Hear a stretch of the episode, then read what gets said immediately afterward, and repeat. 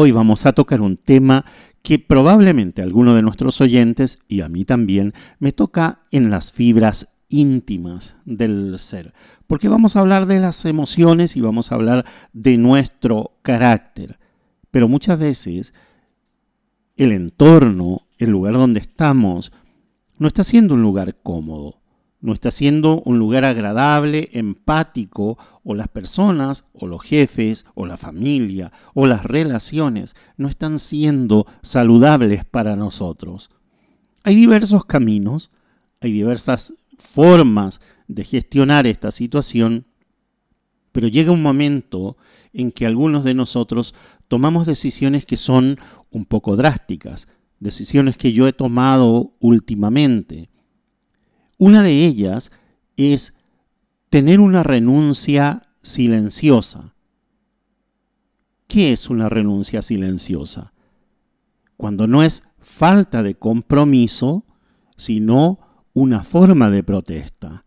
Es una forma de gritar en silencio, esta situación no me gusta, o las relaciones que tú estás teniendo conmigo no me están haciendo bien, o esta situación se ha vuelto demasiado tóxica para mis emociones. Vuelvo a repetir, no es una falta de compromiso, sino es una protesta desde el ser, protegiendo la paz interior, protegiendo la felicidad, protegiendo un, estado de comodidad mental, psicológica, emocional, como le quieras llamar, para poder seguir adelante. La renuncia silenciosa no es abandonar el trabajo del todo, no es no cumplir con las tareas establecidas del puesto y no es sabotear intencionalmente al equipo al que perteneces. No, la renuncia silenciosa es no trabajar, por ejemplo, horas extras que no se pagan. La renuncia silenciosa también podría ser dejar de poner en primer lugar el trabajo sobre la salud mental o la vida personal. La renuncia silenciosa también es no invertir tiempo libre en una empresa que no reconoce el trabajo de sus talentos. En mi caso personal, he efectuado una renuncia silenciosa a una persona tóxica para mí. Mejor dicho, creo que hay que decirlo de la manera correcta, una persona con actitudes tóxicas hacia mi persona. La renuncia silenciosa no intenta hacer daño al otro. En una renuncia silenciosa uno lo que busca es apartarse para poder seguir en equilibrio, en ese equilibrio, equilibrio interior en esa paz mental, en esa paz espiritual, sin tener que llegar a un conflicto. De eso se trata, justamente de evitar el conflicto. Me he desaparecido de la radio durante cuatro semanas, he pedido permiso a la dirección de la radio, he solicitado este tiempo de ausencia, no porque haya tenido una renuncia silenciosa de la radio, no, nada que ver. Estaba pasando por unas situaciones difíciles que me impedían estar en plenitud, concentrado para poder preparar eh, y tener a tiempo las grabaciones del programa y sobre todo los temas. Me lo tomo en serio, es una de las actividades que más me gustan, una de las actividades que más me llena como persona, el poder estar frente a un micrófono exponiendo lo que pienso y lo que siento delante de ustedes. Sin embargo, a veces la vida nos trae situaciones complejas, situaciones que nos eh, dan contra la pared, nos dejan un poco lastimados, nos dejan preocupados, nos dejan eh, un sinsabor, quizás sin tener claro cuál, es el panorama a futuro. Y mientras transitamos sobre aguas turbulentas, hay personas que se transforman en ese puente sobre aguas turbulentas, como la canción de Simon y Garfunkel. Hay personas, hay entidades, pero sobre todo personas respetuosas de ese silencio. Porque a veces no necesitamos el ruido de otros mientras estamos procesando lo que estamos viviendo. Con saber que están es suficiente. Con saber que el apoyo, el cariño, la comprensión, la empatía están ahí y podemos echar mano quizás de esa palabra de ánimo, podemos echar mano quizás de ese consejo oportuno, de esa palabra que nos levanta de vuelta, sabiendo que están ahí, creo que es más que suficiente. En mi caso, yo necesito una cabaña en la cúspide de una montaña eh, y vivir mis días de silencio y de ermitaño en completa paz y tranquilidad, eh, alejado del ruido, alejado de la gente, alejado de todo. Eh, muy a pesar mío, tengo que seguir trabajando, por lo tanto mi, em, mi actitud de ermitaño es en medio de la vorágine del día a día, porque también hay que comer, ¿no? Y hay que pagar las cuentas. Y como decía, lo mío no fue una renuncia silenciosa, sino que fue más bien eh, un espacio de tiempo personal. Bueno, estamos abriendo el programa del día de hoy. Eh, quiero presentarles el día de hoy a una de las bandas eh, que más me ha llenado, me ha tocado y que también me ha acompañado en este tiempo de silencio. Esta banda se llama The Alan Parsons Project. Fue un grupo inglés de rock progresivo formado en el año 1975 en Londres y activo hasta el año 1990. La banda estuvo liderada por el productor, ingeniero y compositor Alan Parsons y el productor ejecutivo, compositor y vocalista Eric Wolfenson. En él participaron varios músicos de estudio y un grupo bastante amplio de cantantes. En conjunto grabaron un total de 11 discos, acreditándose la gran mayoría de las canciones como Wolf Songs Parsons, quienes lograron vender más de 50 millones de copias. Su disco más popular fue Eye and the Sky de 1982, con el que alcanzaron el puesto número 27 en listas británicas y el puesto número 7 en el Billboard estadounidense. Vamos a escuchar el primer tema de la banda y les sigo contando quiénes son ellos. El tema se llama The Raven.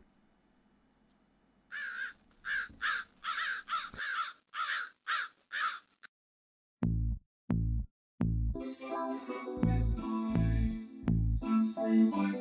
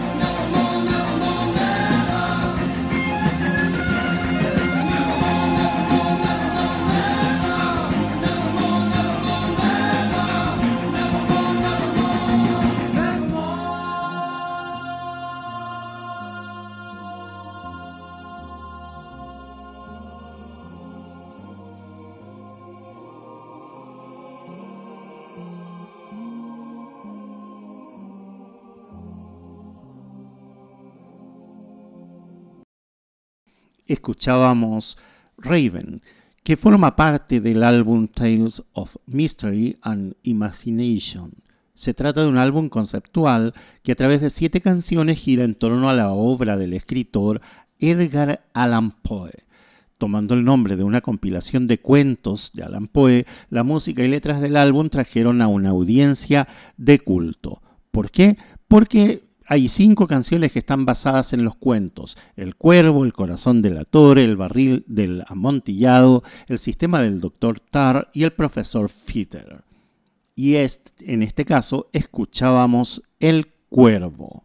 Cuando el poder es esclavo del temperamento, nadie más peligroso que alguien con poder y débil de carácter, así dice el dicho. Es el analfabeto emocional. Y muchas veces nosotros caemos quizás en una categoría similar o la gente nos clasifica en esa categoría. O como dice Carl eh, Jung, dice la gente podrá hacer cualquier cosa, no importa cuán absurda, con el fin de evitar enfrentar su propia alma.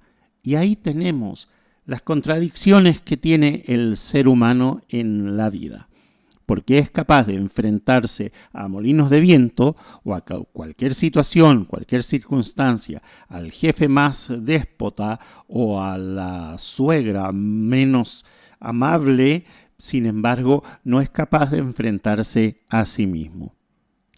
Hay muchas personas que con estas debilidades encima, con esta mochila a cuestas, van eh, probando diferentes fórmulas para poder relacionarse con el resto.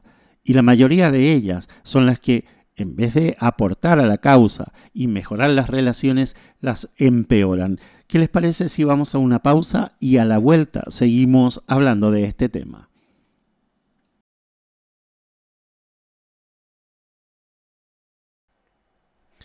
¿Escuchaste alguna vez la frase eh, tal persona, tal fulano tiene la mecha corta.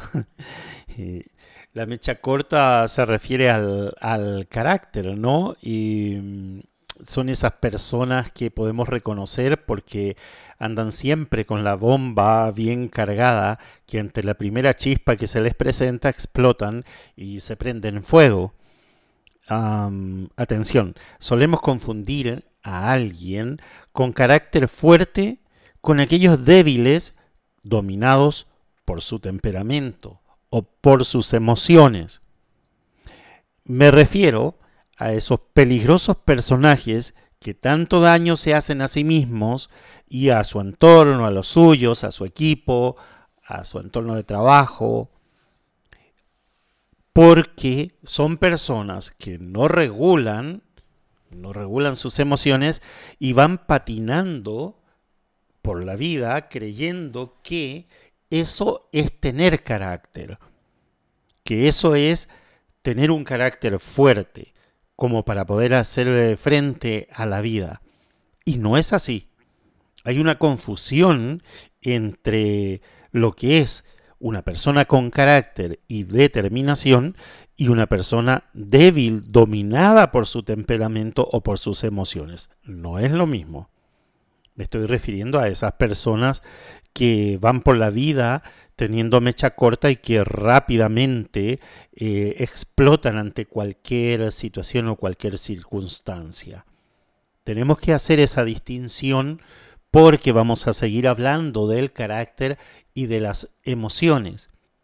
Mientras tanto, vamos a seguir escuchando a The Alan Parson Project, ahora con, con el tema que nos trae enseguida, que se llama Deep Need If I Do. Seguimos con Eve. Se trata de un álbum conceptual que temáticamente aborda las fortalezas de las mujeres y los problemas que enfrentan en el mundo de los hombres. Hablando de carácter, ¿no? Cómo nos causan dificultades a veces las relaciones entre ambos sexos en el trabajo. La temática se centra en aspectos particularmente humanos, como las relaciones afectivas de hombre y mujer, y la esperanza y el romanticismo, aspectos tradicionalmente ajenos a la temática de la mayoría de las obras de Alan Parson. El instrumental Lucifer fue un hit en Europa, mientras que Damn It If I Do alcanzó el top 30 americano. Generalmente es con esta pieza con la que el grupo abre sus conciertos. Escuchemos James Need If I Do.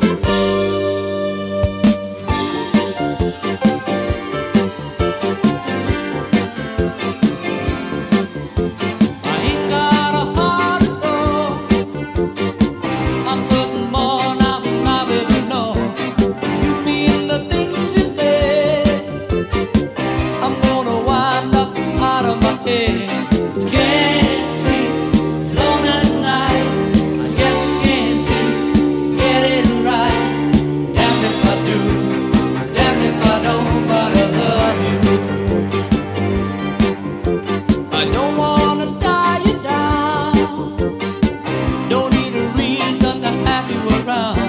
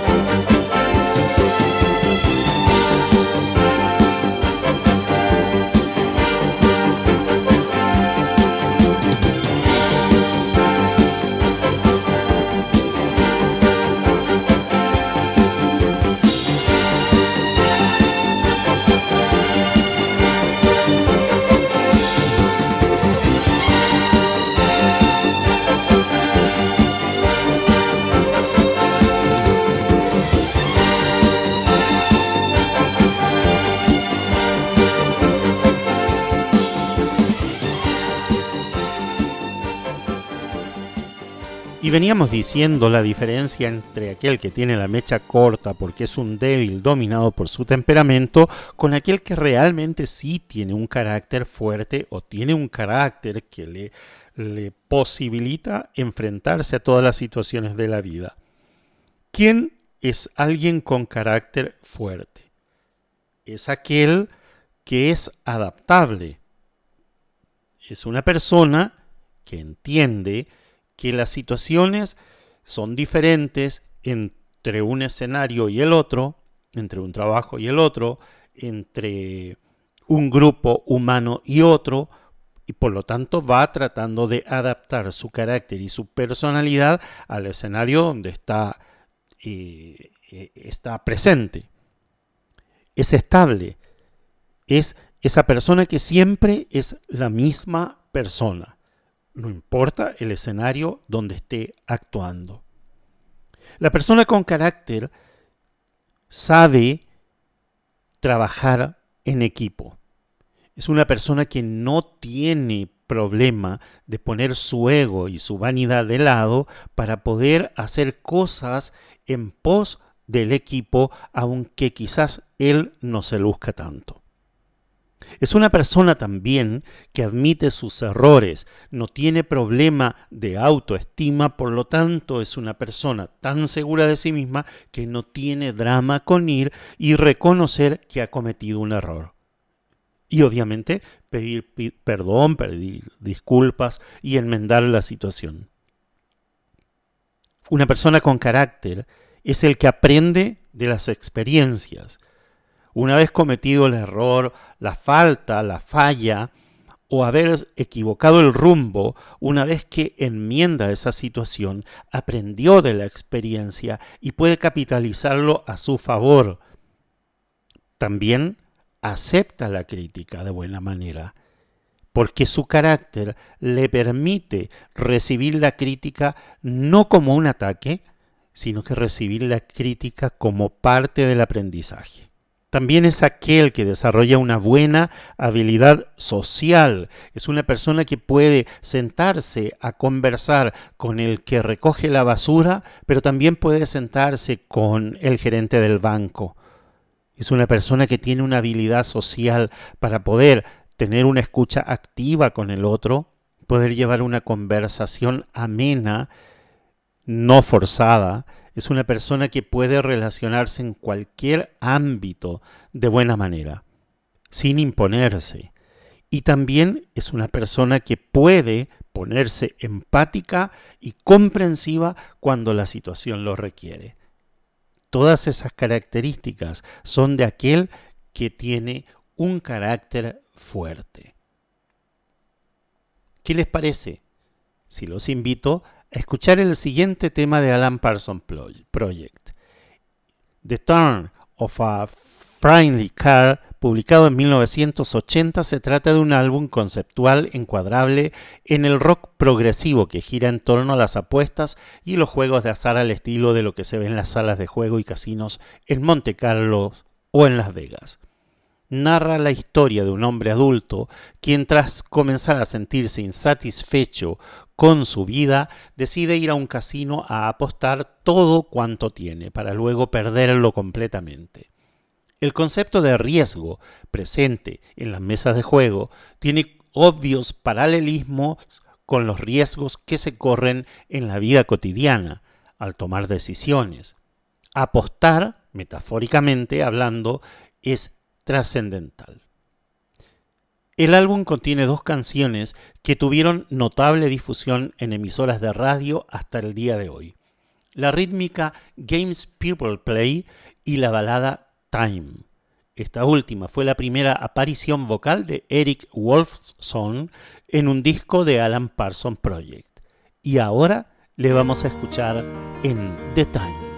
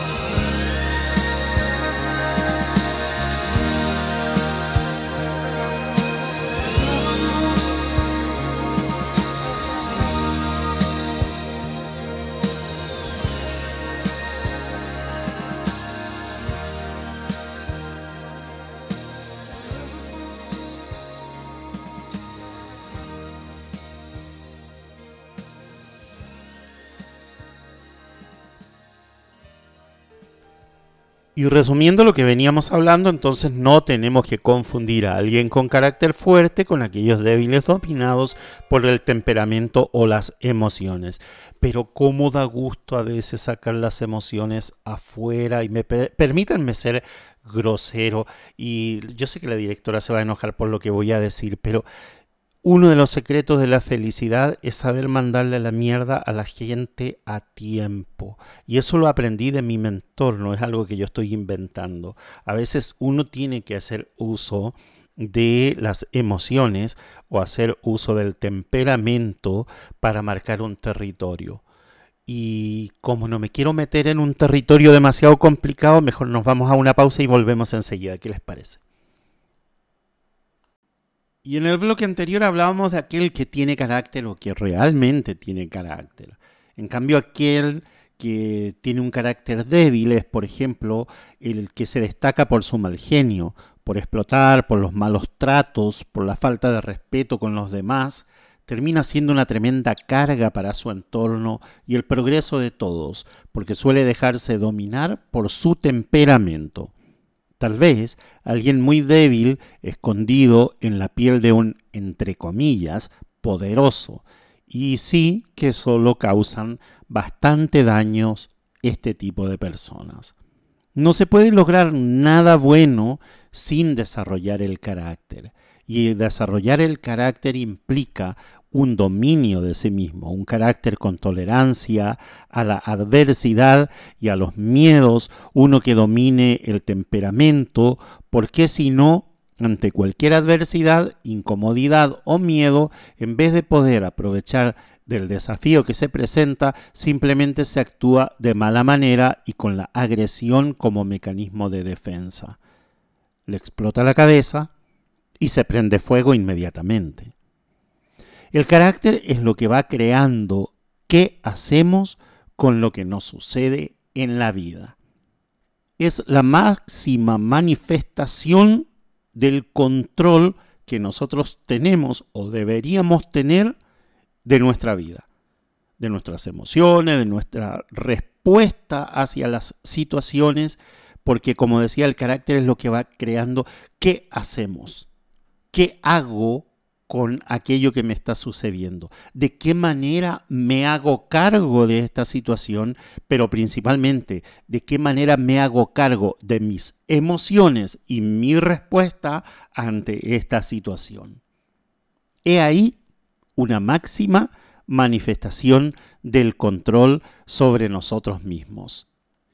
Y el próximo tema elegido de Alan Parsons Project es otro temazo. Sí, Ammonia Avenue es el séptimo álbum de estudio de Alan Parsons Project publicado en 1983 y se convirtió en el segundo de los máximos éxitos musicales del grupo, siendo certificado oro por la Asociación de los Sellos Discográficos de Norteamérica. El título del álbum fue inspirado por una visita de Eric Wolfson a una planta de la compañía química imperial Chemical Industries ubicada en Billingham en el noreste de Inglaterra. El concepto del disco está enfocado sobre los pro y los contra de la ciencia aplicada al progreso industrial y los malos entendidos y puntos de vista eventualmente negativos de la opinión pública al respecto. El sencillo de difusión principal, Don't Answer Me, alcanzó el puesto número 15 de la Billboard Hot 100, convirtiéndose en el último gran hit de Alan Parsons Project. Vamos a escuchar Don't Answer Me.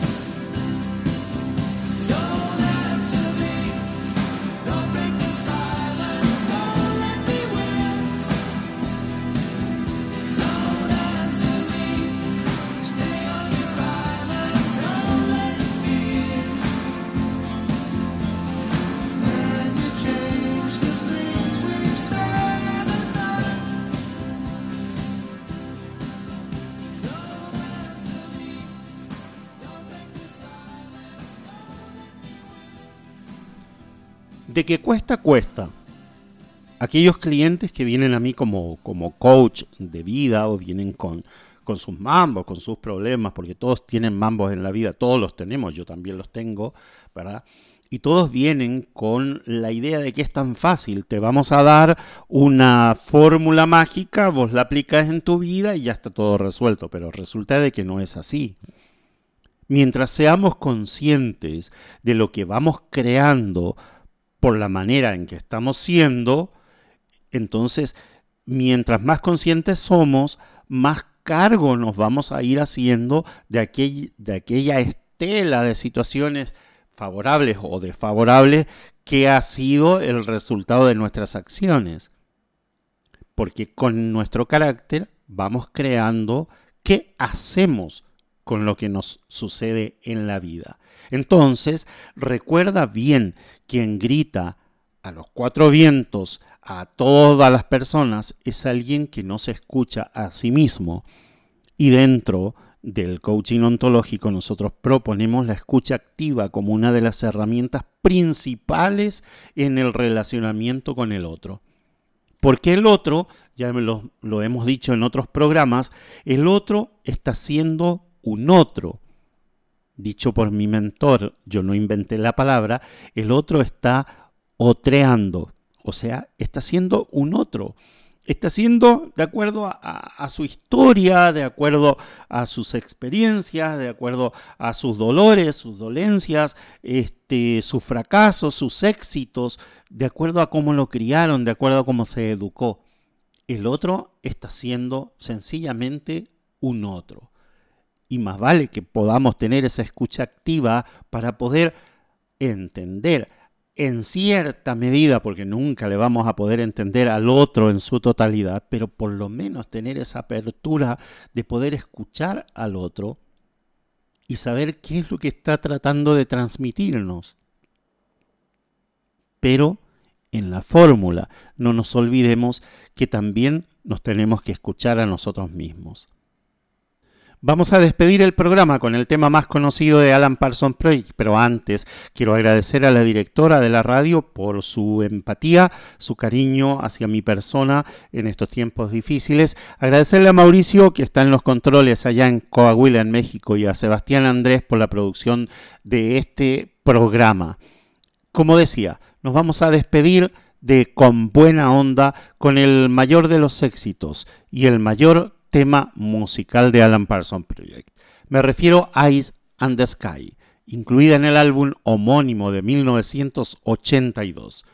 Posiblemente sea la canción más popular del grupo y la que mayor éxito alcanzó. En 2019, Alan Parsons grabó una versión en catalán de esta canción para el disco de La Marató de TV3, la que se tituló Seré tus ojos en el camino. El álbum, en sintonía con el espíritu cósmico del long play, tiene una portada diseñada una vez más por el estudio Hypnosis. Muestra una ilustración del ojo de Horus, dorada en los primeros prensajes, sobre un fondo verde, variando según la edición a un tono más azulado o más amarillento. Escuchemos este magnífico tema musical de Alan Parsons Project. Ice and the Sky en Con Buena Onda.